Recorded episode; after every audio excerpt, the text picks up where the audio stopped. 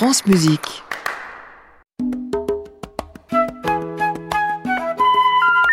Ne quittez pas, nous allons prendre votre appel.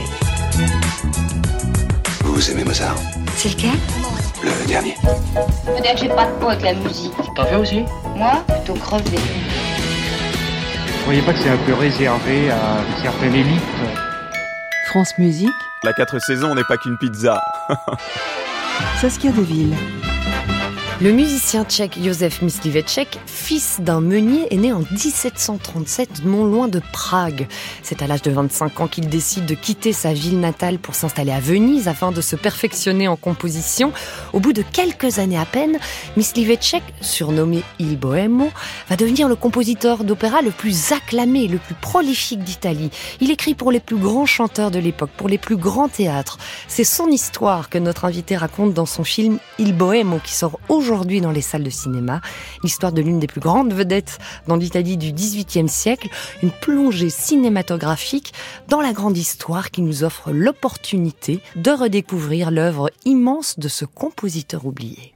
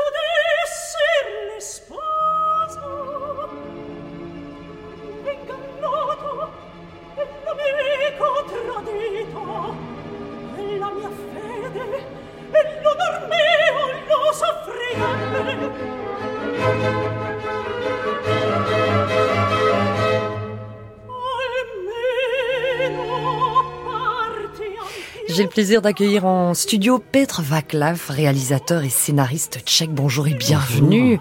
Quel bonheur de, de découvrir, certainement pour nombreux de nos auditeurs auditrices, ce compositeur Josef Mysliveček, ici avec un extrait de l'Olympiade, euh, chanté par Raffaella Milanesi, le Collegium 1704 Václav Lux.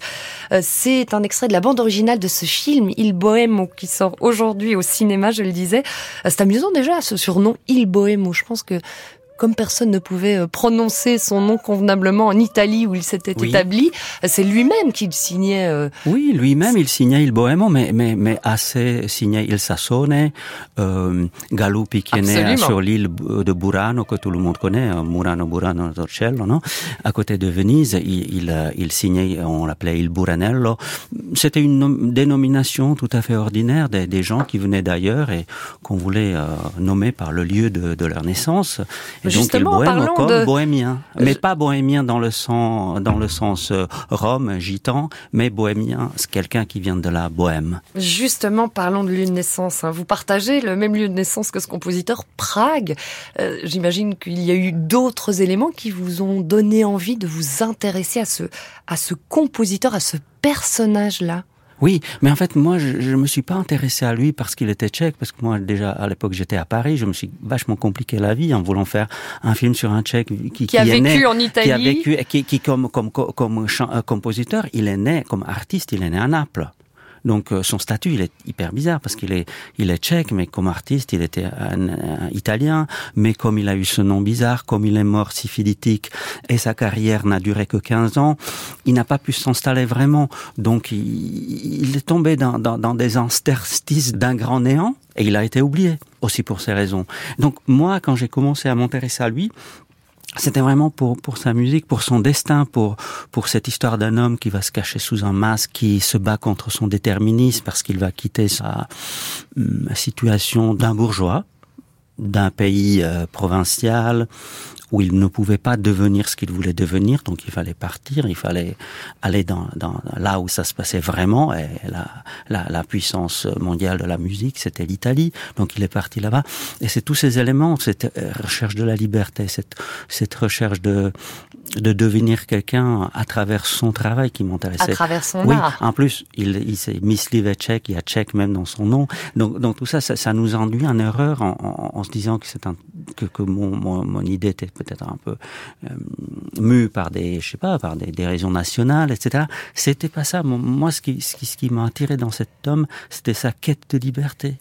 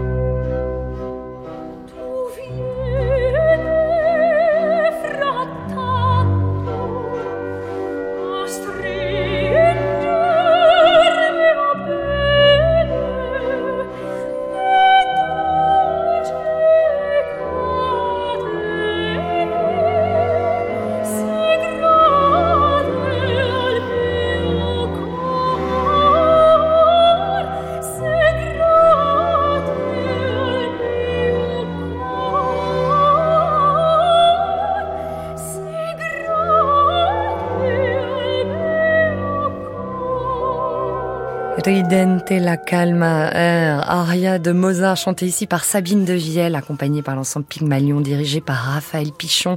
Le choix de notre invité, le réalisateur euh, Petr Vaclav, Mozart, Miss Livetchek, une histoire d'amitié et puis une histoire d'emprunt aussi avec cette heure-ci. Oui, parce que cet air, en fait, euh, c'est c'est un air que- qui s'appelait euh, Il caro mio. Il caro mio bene, écrit par Myslivecek euh, à la fin de, de- de sa carrière, mais il a été rejeté à l'époque parce que la grande chanteuse euh, Gabrielle a dit que ça, Pour ça- qui ça il écrivait? Ressent- Oui, pour qu'il écrivait. Il, euh, elle a dit que c'était plutôt Et c'est une scène très émouvante de votre film, justement, Oui. où elle reçoit la partition entre les Oui. mains et elle est, elle s'étonne de la simplicité et lui répond ceci, et j'aimerais quand même euh, euh, le partager avec nos auditrices, nos auditeurs. Il lui répond justement à, à cette simplicité que on n'écrit plus comme autrefois, la musique devient plus simple, plus de mélodies, de sentiments, d'intériorité, d'émotion. C'est ce que demande notre temps présent. Oui, parce qu'on est, euh, les, temps évoluent et il, est, dans cette recherche d'intériorité qu'on voit déjà, on a vu dans, la, dans le premier extrait qu'il était dans cette recherche.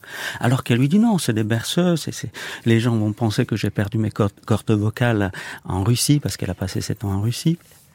Et, et, et donc euh, j'ai voulu montrer ce- cet extrait parce que ça nous fait comprendre beaucoup de choses parce que ce Icaro mio bene a été rejeté, n'a jamais été joué. Et puis trois ans après la mort de Mysliveček, Mozart Mozart. la reprend. Et je pense que c'est c'est un signe un signe d'amitié en fait qui se dit euh, Sans doute d'admiration aussi. et aussi d'une réconciliation parce que comme il n'a pas su, euh, Mysliveček n'a pas su aider à Mozart de, de se rendre à Naples et d'obtenir les commandes, ils étaient un peu en froid aussi parce que les Mozart croyaient que Mysliveček ne, ne faisait pas assez pour eux alors qu'il ne pouvait plus rien faire parce qu'il était estropié, et il, n'avait plus euh, grand mot à dire à Naples. Et donc, euh, donc, donc cette musique, euh, à mon avis, témoigne euh, cette amitié. D'où de vous êtes venu justement, j'ai envie de revenir là-dessus, euh, Peter Vaclav, cette envie de filmer la musique, parce que votre film est, est presque un opéra filmé, tant les scènes de répétition, les scènes de représentation sont, sont nombreuses, et la musique est omniprésente. Oui, parce que je voulais faire un film où C'est la première fois que vous vous lancez sur ce terrain-là. Oui, oui, mais on se lance toujours. Faire un film, c'est toujours pour la première fois. Et cette fois-ci, je n'ai pas voulu avoir un film sur quelqu'un qui, qui, qui, qui a des, airs de pensée. Parce que regardez, faire des films sur les créateurs, c'est difficile, c'est toujours pathétique, c'est ça marche rarement bien. Donc moi, je me suis dit, qu'est-ce que- qu'est-ce qu'on peut faire pour rendre cela cré- crédible? C'est juste la manière d'être avec lui pendant les répétitions, pendant l'exécution de sa musique et de voir en fait le, le processus de, euh, de, de, de, euh, de le voir faire la musique et de le voir créer la musique et d'être vraiment dans la musique. Donc ça, c'était, c'était en fait mon ambition. Et puis aussi de raconter euh, la vie dramatique qu'il a eue malgré le succès. Cette fin, effectivement, où il contracte la syphilis, où on ne sait pas très bien quelle maladie il a eu, mais effectivement Syphilis, qui a, syphilis, ouais. euh, qui, a, euh, qui lui a fait perdre euh, jusqu'à son nez euh, le visage défiguré, portant un masque, etc. Et puis toute la difficulté qu'il a eu aussi à ses débuts à, à se lancer, à être reconnu. Oui, mais vous dites célèbre, mais il faut comprendre qu'à l'époque, cette célébrité, elle est, elle est quand même problématique parce que le compositeur restait un, serviteur. Ils n'étaient pas encore libres. En tant qu'homme, et c'est ce que le film essaye de montrer avec toutes ces pérégrinations, tous ces voyages, tous ces, toutes ces histoires sentimentales, euh, toute sa recherche sa quête d'indépendance et de liberté ça raconte un homme qui est un précurseur de la vie romantique, en quelque sorte. Mais en tant que qu'artiste, il n'est pas libre du tout, comme Mozart. Ils sont considérés comme des Des, comme des tapissiers. des exécutants en quelque sorte, ou Oui. des, des serviteurs, euh, alors que Oui. les chanteurs, par contre, à l'époque, étaient immensément Non, respectés. Mais c'est aussi, c'est ce que je, ce que je montre dans le film. Même euh, les, les, les chanteurs étaient admirés comme des personnages publics, comme des personnes qui peuvent vraiment contenter le, le, le public par la, la belle voix, etc., par cette performance. Mais hum, comme des personnages privés, ils n'étaient pas très très bien vus parce que les les chanteuses étaient vues comme des comme des demi-mondaines, comme des comme des courtisanes on se méfiait beaucoup des castrats, même si, si les, très grands castrats, ils devenaient même des amis des, grands, des, rois de, de l'aristocratie. Mais quand même, le film montre la, cruauté des, pouvoirs sociaux et humains, et ça montre que c'était une vie très très compliquée. Des serviteurs. En parlant justement de, de, de Castra, je vais faire une petite pirouette avec contre-ténor, parce qu'il y a même Philippe Jarouski qui, euh, qui incarne un rôle dans votre film sur scène, en tout cas qui chante dans votre film.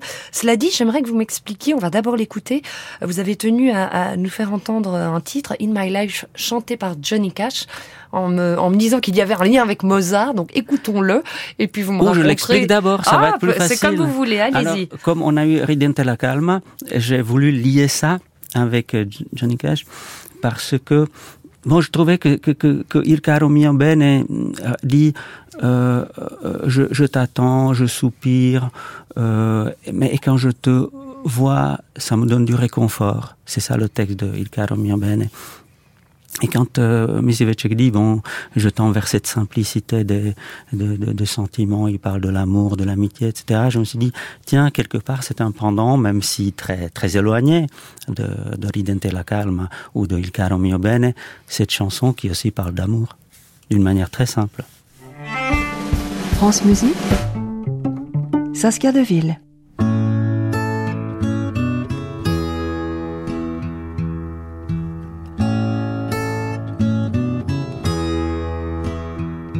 There are places I'll remember all my life, though some have changed, some forever, not for better. Some have gone, and some remain. All these places have their moments with lovers and friends. I still can recall some are dead and some are living. In my life, I've loved them all.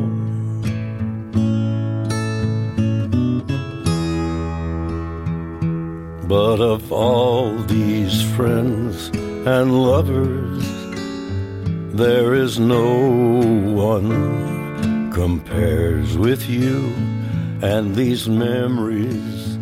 In My Life, Johnny Cash, le choix de notre invité, Petre Vaclav, le réalisateur. Je me suis demandé, tiens, euh, quel a été l'impact dans, dans, notre choix de filmer la musique, de filmer l'opéra, comme vous le faites euh, actuellement avec ce film Il Bohémo qui sort en salle aujourd'hui. Euh, l'impact de votre père qui était compositeur bah, je ne sur sais pas, votre ça- amour de la musique, votre découverte de la musique. Non, mais l'impact, c'était certainement que je savais comment, comment travaille un compositeur, comment ça se passe. Et donc, je me suis senti un peu légitime dans, dans à raconter l'histoire d'un compositeur. Vous Après, aviez accès à, à- à ça, à son travail quand bah, vous bien sûr, parce qu'il composait à la maison, donc on, on le voyait composer. Donc, c'est pas pour moi, ce n'est pas un travail mystérieux. Et effectivement, on voit beaucoup dans votre film des moments où on déchiffre les partitions, hein, que ce soit euh, de potentiels mécènes ou soutiens, des euh, chanteuses ou de- des interprètes qui s'apprêtent à, à incarner des personnages sur scène. Euh, le fait de tourner ces pages de, remplies de notes, c'est quelque chose que vous avez vous-même fait petit, Petre Vaclav mais à l'époque, les gens étaient beaucoup moins béotiens que nous. Ils, ils lisaient la musique C'est vrai hein. c'est vrai que c'est quelque chose qui m'a interpellé. Tout le monde Oui. lit la musique dans votre monde- film. oui, c'est très naturel. Les gens lisaient la musique beaucoup plus, plus, facilement que, qu'auparavant. D'ailleurs, ils connaissaient le grec. euh, Aujourd'hui, enfin, ce n'est pas pareil. Vous avez mené un travail justement euh, dans le cadre de la bande originale et toute la musique qui accompagne le film avec euh, Václav Lux, je le disais que, que nos auditrices, nos auditeurs connaissent sans doute, avec son ensemble Collegium 1704. Vous avez été consulté des partitions, vous êtes plongé avec lui justement dans cette musique-là? Oui, parce que euh, au début, euh, je, je me suis rendu à Prague. Et euh, quand j'ai commencé à m'intéresser à Misteveček, je, je suis allé consulter un, un musicologue tchèque. Après, mais j'ai senti que c'était trop théorique, que ça ne suffisait pas. Et je me suis dit, tiens, euh, euh, Václav Lux, ça, ça pourrait être une bonne idée. Je suis allé le voir et tout de suite, on a senti que- qu'on partageait quelque chose en commun. Et lui, comme il est toujours partout euh, dans le monde, il me dit, il me téléphone quelques semaines plus tard, il me dit, qu'est-ce que tu fais mercredi? Je dis, bah, je sais pas pourquoi. Alors, on peut se voir aller en 11 heures rue Richelieu. Il est arrivé avec sa valise, est allé chercher les partitions, il les a euh, photocopiées, on est allé au piano, il me les a chantés, joués et chantés, il m'expliquait. Et parce que les- les- les- nous, on- on n'a pas pu consulter vraiment des, des enregistrements des opéras de Micevicek parce que ça Parce qu'il y en a pas. très peu, Ou alors c'était très mal fait, très mal enregistré avec les petits, petits voix. Il faut comprendre que comme Myslivecek euh, euh, composait pour les plus grandes voix de son temps, ça peut pas se faire avec n'importe qui. Et donc comme ça, nous, on- ça nous a pris des années à, à aller découvrir toute cette musique. Et je pense que même d'une certaine manière, on a fait ce chemin un peu ensemble dans la connaissance de cet homme. Et plus on appuie quand on pouvait la jouer, quand euh, il y avait la, possibilité de, de mettre en scène euh, l'Olympiade euh, de Myslivecek à Prague. Hum, C'est là où, pour la première fois, on a pu entendre cette musique exécutée comme Václav Lux voulait l'exécuter. Et pour nous, c'était pour la première fois, après des années de recherche, où on a entendu vraiment ce son. On se disait, c'est merveilleux. Et c'est vrai qu'en plus, sachez, chers auditrices et chers auditeurs, qu'un disque sort d'ailleurs à cette occasion euh, Oui. chez Rato. Magnifique musique que je vous invite sincèrement à, à écouter, à découvrir. Donc c'est euh, évidemment Václav Lux qui dirige euh, les musiciens, mais vous avez invité, euh, je citais Philippe Jarouski, mais mais pas que, Eme Barat, Simona euh, Saturova, Oui, Christian. Adam, Juan Sancho. euh, de grandes voix pour servir oui. ce, ce compositeur. Le, le disque s'appelle Il Bohemo comme le film, et enfin, ce sont en fait, ça contient des musiques qu'on a enregistrées pour le film et à côté du film, parce qu'on avait aussi cette volonté de, de publier le, le- la musique de Miss. Eh bien voilà, écoutez la musique et puis allez au cinéma, chères auditrices, chers auditeurs, découvrir ce film Il Bohemo. On va se quitter avec la musique de Józef Myslivecek pour euh, Quand eh bien, même, ouais. euh, ne pas s'en priver une fois de plus. Ici Eme que Barat qui interprète Mi Parea del Porto in Seno. Vous allez corriger mon accent italien, hein. cher euh, Petr Vaclav, si je, si je ne le prononce pas bien. Je vous remercie d'être venu dans cette émission nous parler de, de ce compositeur et nous permettre de redécouvrir sa vie ainsi que son œuvre. C'était un plaisir. Merci à vous, c'était un grand plaisir. De... Et puis merci évidemment à, à toute l'équipe, Dimitris Capolan, Maud Nourri, Julia Macarez, Guillaume Ledu. Place à Miss Livecek. Très bonne journée à vous.